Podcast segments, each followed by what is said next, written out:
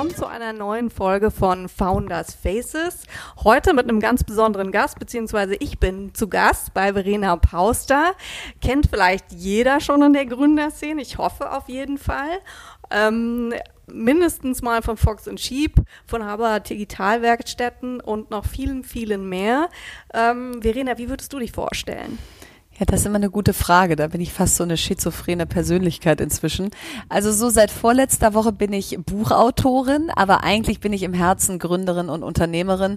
Auch wenn ich jetzt zurzeit gerade nichts gründe oder unternehme, ähm, ist das, glaube ich, so das, was ich immer als erstes sagen würde. Äh, du hast ein neues Buch rausgebracht, kam jetzt Anfang September. Neues Land heißt das. Und ich habe es runtergeladen auf Kindle und mich in dem Moment gefragt, für neues Land ist das das richtige Format? Genau weil es das neue Land ist, ist es das richtige Format, weil das eben nicht ein Buch ist, wie man es vielleicht aus der Sachbuchkategorie kennt, viel Fließtext, viel, viel Fußnoten, viel Quellenangaben, sondern es ist eine ziemlich flammende Rede und ähm, ohne Fußnoten, ohne Quellenangaben, ohne Experteninterviews, sondern sehr viel Haltung, sehr viel konkrete Ideen und Lösungsvorschläge. Und ich dachte, du kannst nicht das neue Land schreiben und dann sieht es aus wie ein Sachbuch aus dem alten Land. Das Buch ist ja so ein bisschen Appell, ich würde sagen, so typischerweise an unsere Generation, die Sachen doch jetzt mal anzupacken und äh, in Bewegung zu bringen. Hast du das Gefühl, wir fallen irgendwie zurück, so gegenüber Asien und anderen, die vielleicht in dem ganzen Bereich Digitalisierung, Umwelt und den Themen weiter vorne sind? Also ich habe erstmal den Eindruck, dass wir als Generation ein bisschen, zu, bisschen zurückfallen, wenn man sich die jüngere Generation anguckt. Also wir sind eigentlich, und wir, damit meine ich jetzt mal so grob die 30 bis 50-Jährigen, wir sind eigentlich relativ unpolitisch oder unaktiv politisch durchs Leben bisher so gegangen aus, läuft ja, äh, klar mögen wir nicht alles, was die Politik macht, aber wir sind auch zu busy mit unseren Themen. Und ähm, wir haben eigentlich nicht den Finger so in die Wunde gelegt, wie es die Fridays for Future Generation, wenn ich sie jetzt mal so nenne, macht und hätten aber allen Grund dazu gehabt beim Thema Digitalisierung. Denn das hat ja am Ende, sagen wir mal, Ende der 90er Jahre angefangen. Da waren wir jung und da hätten wir ja genauso auf die Straße gehen können oder in den Sitzungen sagen können, Digitalisierung ist unsere Zukunft und wenn wir das jetzt vergeigen, dann sind wir vielleicht in Zukunft nicht mehr die viertgrößte Volks Volkswirtschaft der Welt. Und stattdessen haben wir so gesagt, ja, mal erstmal gucken, wie das so läuft mit der Digitalisierung und sehr lange den Amerikanern und jetzt auch den Chinesen das Feld überlassen, die wirklich großen Innovationen hervorzubringen. Und jetzt, glaube ich, kommen wir so langsam.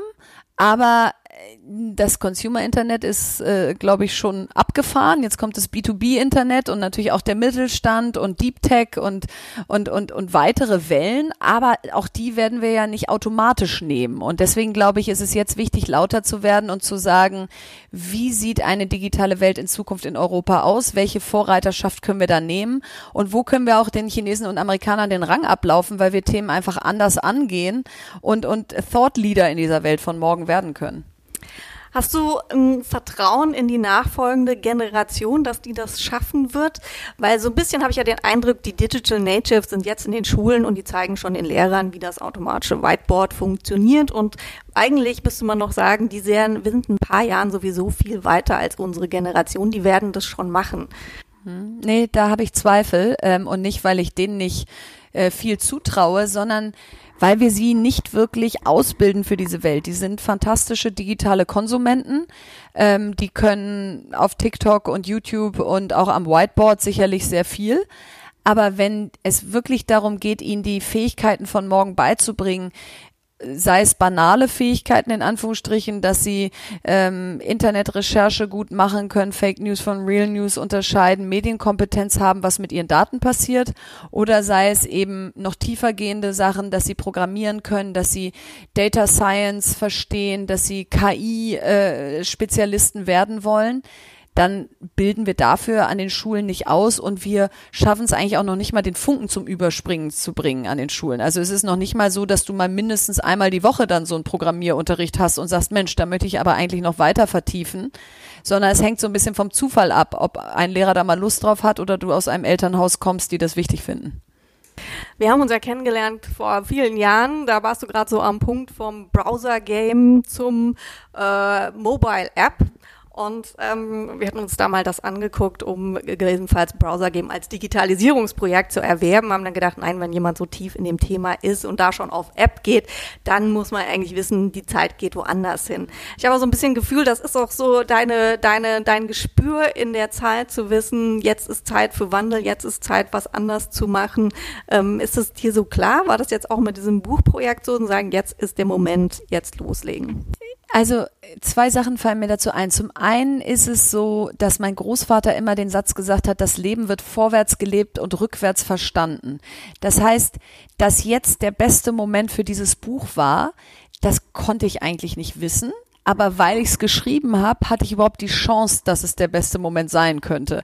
Und ich habe dieses Buchprojekt ja im November 2019 angefangen und deswegen bin ich jetzt halt auch schon fertig, versus wenn ich es im April angefangen hätte, weil man denkt, jetzt ist Corona, jetzt müssen wir mal ein Buch schreiben, dann wäre es vielleicht im März nächsten Jahres rausgekommen und dann wäre es eben vielleicht nicht der richtige Moment gewesen. Also einmal so dieses Thema Instinkt aus du musst halt ein paar Schnellboote losfahren lassen oder ein paar Projekte da rausstellen, dass dann eben auch mal was zünden kann. Wenn du immer theoretisch auf den besten Moment wartest, verpasst du den Absprung wahrscheinlich. Das ist so das eine. Und das zweite ist, ich bin so ein neugieriger Mensch, dass wenn ich mich mit Menschen treffe und Talks zuhöre und Artikel lese, dann frage ich mich immer, während ich lese, okay, und was heißt das jetzt für die nächsten zehn Jahre und wie sieht die Welt in zehn Jahren aus und was kannst du daraus schon für heute ableiten? Also ich versuche immer so Reverse Engineering aus, ähm, wenn man sich vorstellt, die Zukunft ist so und so, was müssen wir dann heute tun? Und deswegen ist das Thema Bildung mir so wichtig, weil egal wie die Zukunft ist, muss, wird das Thema Bildung der Schlüssel dazu sein. Und zwar nicht nur für unsere Kinder, sondern eben auch für die arbeitende Bevölkerung. Und dann denke ich eben, okay, da müssen wir digitale Volkshochschulen bauen, Volkshochschulen bauen. Ähm, und das ist dann in dem Moment vielleicht total visionär, vielleicht kommen die auch nie, aber es ist aus meiner Sicht dann der Best Shot, um an der Zukunft wirklich teilzunehmen. Du beredest ja ganz viel vom Gestalten und bist auch Unternehmerin. Bei Founders Faces wollen wir ja immer so ein bisschen den Unternehmer hinter den Unternehmen oder den Aktivitäten kennenlernen. Wir haben so einen Kurzticker von vier Fragen, um, ähm, mit dem wir da immer einsteigen eigentlich. Jetzt haben wir schon viel vorgeplänkelt. ähm, ganz kurz, eher iOS oder Android? Was für ein Typ bist du? Ah, ich bin eher iOS. Ich bin mit Fox and Sheep auf Apple so groß geworden. Das war unser Hauptmarkt. Das war auch da, wo die Hauptmonetarisierung war. Also wenn du auch mit so einem Unternehmen Cashflow positiv werden willst, dann konntest du schon auf iOS sehr viel besser Geld verdienen, wenn du nicht Werbung, äh, werbefinanziert warst. Also da schlägt mein Herz schon noch für iOS. Meetings eher persönlich oder ab jetzt immer virtuell? Wenn es wichtig ist, persönlich. Aber wenn es auch anders geht, weil es eher ein Update ist, weil es eher ein Projektzwischenstand ist, äh, dann digital. Also ich will in Zukunft weniger reisen, ich will weniger vor Ort sein und wenn ich dann da bin, dann soll es das Zeichen sein, dass mir etwas wirklich sehr wichtig war. Bist du eher ein Typ für Sharen, Leasen oder Kaufen? Ganz klar Sharon. Ich liebe es, mit dem Roller zum WeShare zu fahren und mit dem WeShare zum äh, Coworking Space und äh, da dann, äh, weiß ich auch nicht, mit jemandem zusammen mir zu überlegen, wie wir uns ein Fahrrad zurückteilen. Also ich finde einfach diese Möglichkeiten, dass wenn dir nicht alles gehört, sondern du es mitnutzen darfst, finde ich einfach super. Dann äh, so irgendwer hat mal so gesagt, Eigentum belastet oder verpflichtet und das kann ich unterschreiben. Wie nimmst du Informationen auf? Eher lesen, iPod hören oder Bewegtbild? Ich bin da sehr klassisch und lese. Ich war schon immer Leseratte, habe schon immer Bücher geliebt. Jetzt lese ich natürlich viel online. Aber Hörbuch macht eigentlich so viel Sinn, aber ich habe keine Wegstrecken so richtig. Und ähm, für Bewegtbild, so spannend das ist, ich glaube, ich bin so der einzige Mensch in diesem Land, der fast noch keine Netflix-Serie geguckt hat. Also insofern bin ich äh, Buch first oder Lesen first. Macht ja auch Sinn mit dem neuen Projekt. Absolut. Sehr gut. Sich treu bleiben. Gehen wir nochmal zurück zum Thema Gestalten. Du kommst ja aus einer Unternehmerdynastie, würde ich sagen. Und was ich jetzt erfahren habe, dein Urgroßvater war Gustav Heinemann. Das war mir gar nicht bekannt. Also auch jemand, der politisch sehr viel gestaltet hat, was ja eine extrem wichtige Fähigkeit ist, um Unternehmer zu werden und auch Gründer zu werden. Was würdest du sagen, sind so die Eigenschaften, die wichtig sind, um Gestalter zu sein? Und wie, wie kommt man da dran, wenn man eigentlich so sozusagen das nicht so von Haus aus mitbekommen hat? Also ich glaube, die Eigenschaften sind einmal, du musst eine eine fast schon kindliche Neugier haben und die darf sich nicht darauf beschränken, ein Geschäftsbereich oder ein Geschäftsmodell zu finden, sondern es muss so ein ähm, Kontinuum sein, dass du immer wieder interessiert bist, was ist neu, wo führt das hin, weil Gestalten eben auch ganz viel damit zu tun hat, den Zeitgeist zu erfassen und zu verstehen, was jetzt als nächstes wirklich wichtig wird. Also eine große Neugier, dann eine große Unabhängigkeit ähm, und damit meine ich keine finanzielle Unabhängigkeit, sondern die Unabhängigkeit, sich selbst treu zu bleiben. Und wenn du gerade ähm, Gustav Heinemann erwähnst, das ist so eine Kerneigenschaft, die ich jetzt in, im Zuge des Buches habe ich nochmal sehr, sehr viel über ihn gelesen. Und diese Fähigkeit, sich treu zu bleiben und zu sagen, das mache ich mit, das mache ich nicht mit, diesen Weg gehe ich, den gehe ich nicht, das ist als Gründer, glaube ich, ganz wichtig. Denn du hast Investoren, jeder zieht an dir, du hast Mitarbeiter, Management-Team. Und wenn du da zu opportunistisch, zu früh von deinem eigentlichen Kurs abbiegst, weil du sagst, ah, der gibt mir jetzt viel Geld zu einer besseren Bewertung, dann nehme ich doch den, dann habe ich einfach schon in vielen Fällen erlebt, wie dann das, wofür man eigentlich angetreten ist, unter die, unter die Räder gerät.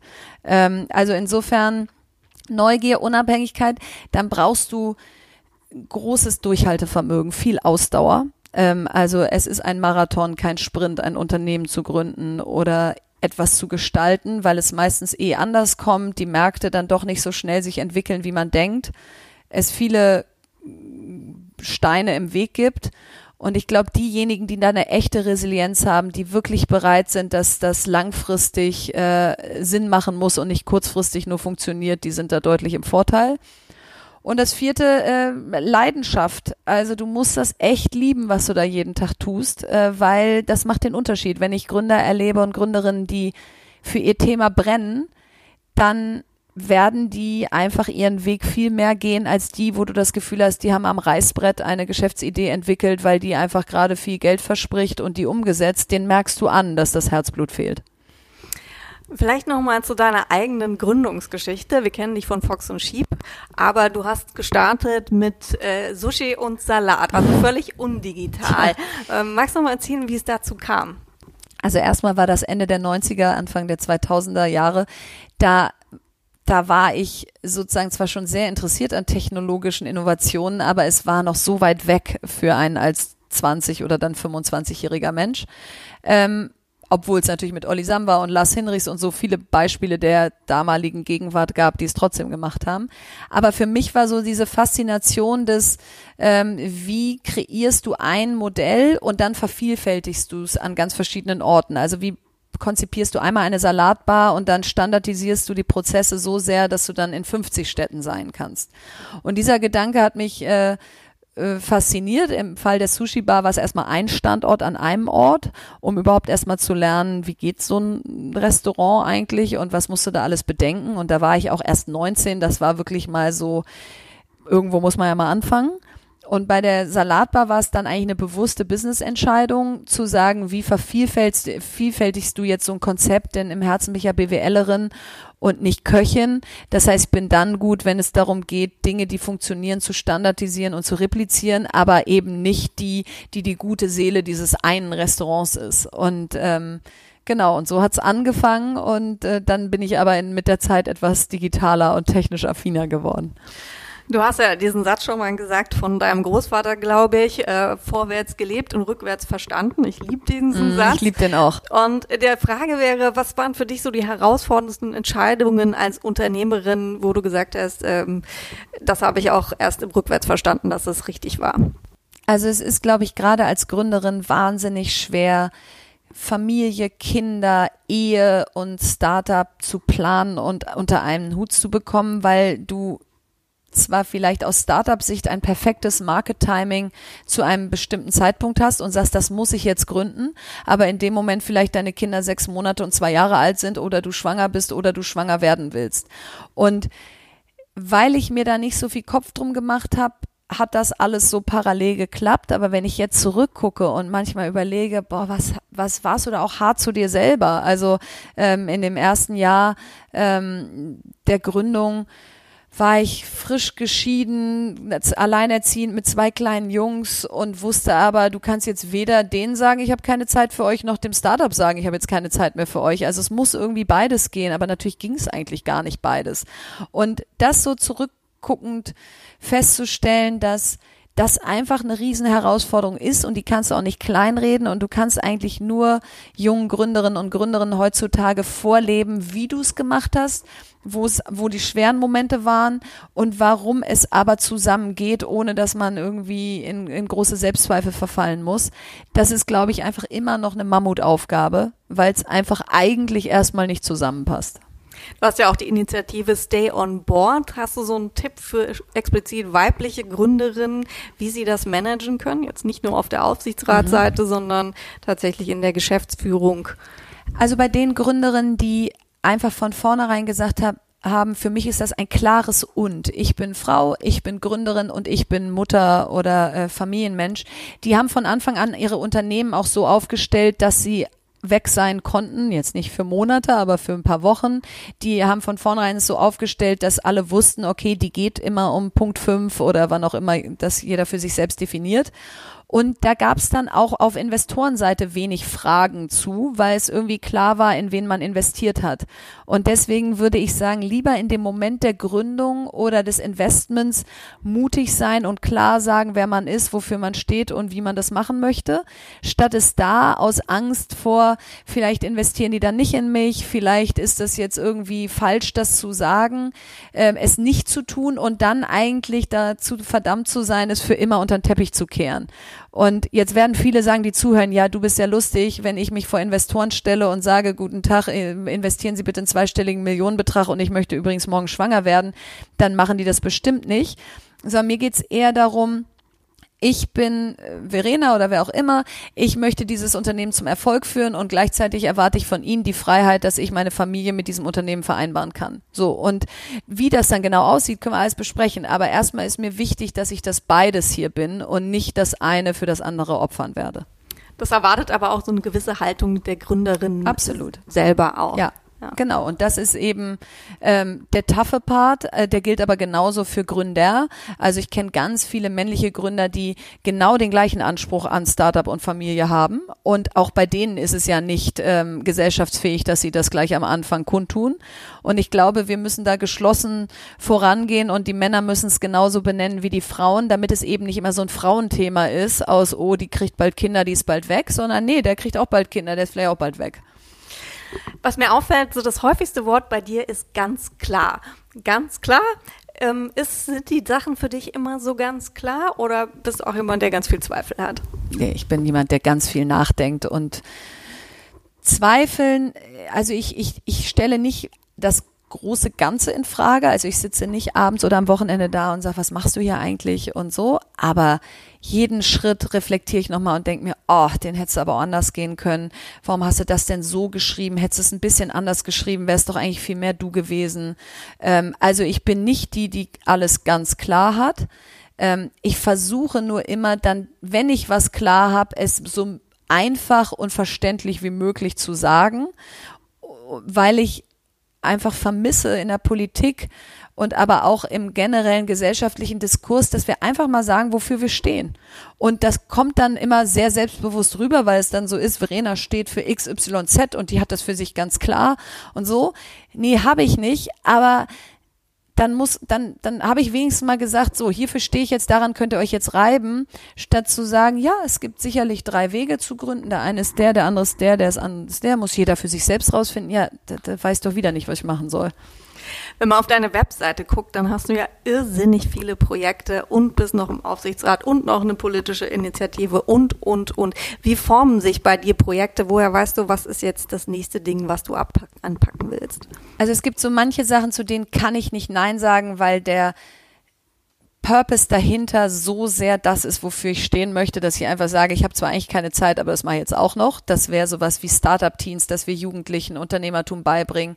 Das ist äh, der digitale Bildung für alle e.V., dass ich denke, es kann doch nicht sein, dass nur Kinder aus besseren äh, Bildungsverhältnissen zum Programmierunterricht gebracht werden und die anderen spielen Fortnite. Also da springt immer irgendwo mein Idealismus-Herz an, dass ich sage, okay, egal, dann schlafe ich ein bisschen weniger, das kriege ich auch noch hin. Und dann gibt es Themen, wo ich denke, an denen wachse ich. Also ein Aufsichtsratsmandat bei der Comdirect, äh, einer Bank, die ich schon seit 25 Jahren toll finde. Ähm, da denke ich so, da kannst du eigentlich noch richtig was lernen. Das ist noch nicht dein Home Turf. Da musst du auch noch mal selber besser werden, um da bestehen zu können. Ähm, die gehe ich dann sozusagen an, weil ich da selber wachsen kann. Und dann gibt es einfach Dinge, die mir wahnsinnig viel Spaß machen, wo ich sage, da gehe ich jetzt mal rein, weil das möchte ich, da möchte ich jetzt einfach mal bestimmte Menschen kennenlernen oder mehr drüber lernen. Und das sind dann so Spaßprojekte für mich, wo andere vielleicht sagen würden, ihre Freizeit oder ihr Spaß sieht anders aus. Das ist dann, äh, das ist dann bei mir dann so ein weiteres Projekt. Können wir denn eine weitere Gründung von dir erwarten in Zukunft? Würde ich auch nicht ausschließen, weil ich jetzt schon gerade mich sehr mit der Frage beschäftige, muss man eigentlich in die Politik gehen, um die großen Hebel umzulegen oder kann man das auch aus der Wirtschaft oder der Gesellschaft heraus? Und mir so vorzustellen, du du haust nochmal so eine richtige Gründung raus, die, die auch wirklich natürlich irgendwo einen gesellschaftspolitischen Purpose hat, ob das jetzt im Bildungsbereich ist, ob das im ähm, Gesundheitsbereich ist, ähm, Finanzen kann auch was sehr Demokratisches sein, wenn eben alle ihre äh, Finanzen besser äh, verstehen und in die Zukunft führen. Also was es konkret ist, da habe ich jetzt mir noch keine Gedanken gemacht, aber ich schließe es nicht aus, dass ich Lust hätte, nochmal zu gucken, wie ist es eigentlich so second oder third time around und dann schon mit dem Netzwerk und dem Hebel, den du hast, ähm, kann auch ein guter Weg sein, um die Welt zu verändern. Verena, wir würden uns sehr darüber freuen, dich wieder als Gründerin dabei zu haben und danken dir sehr fürs Interview. Vielen Dank.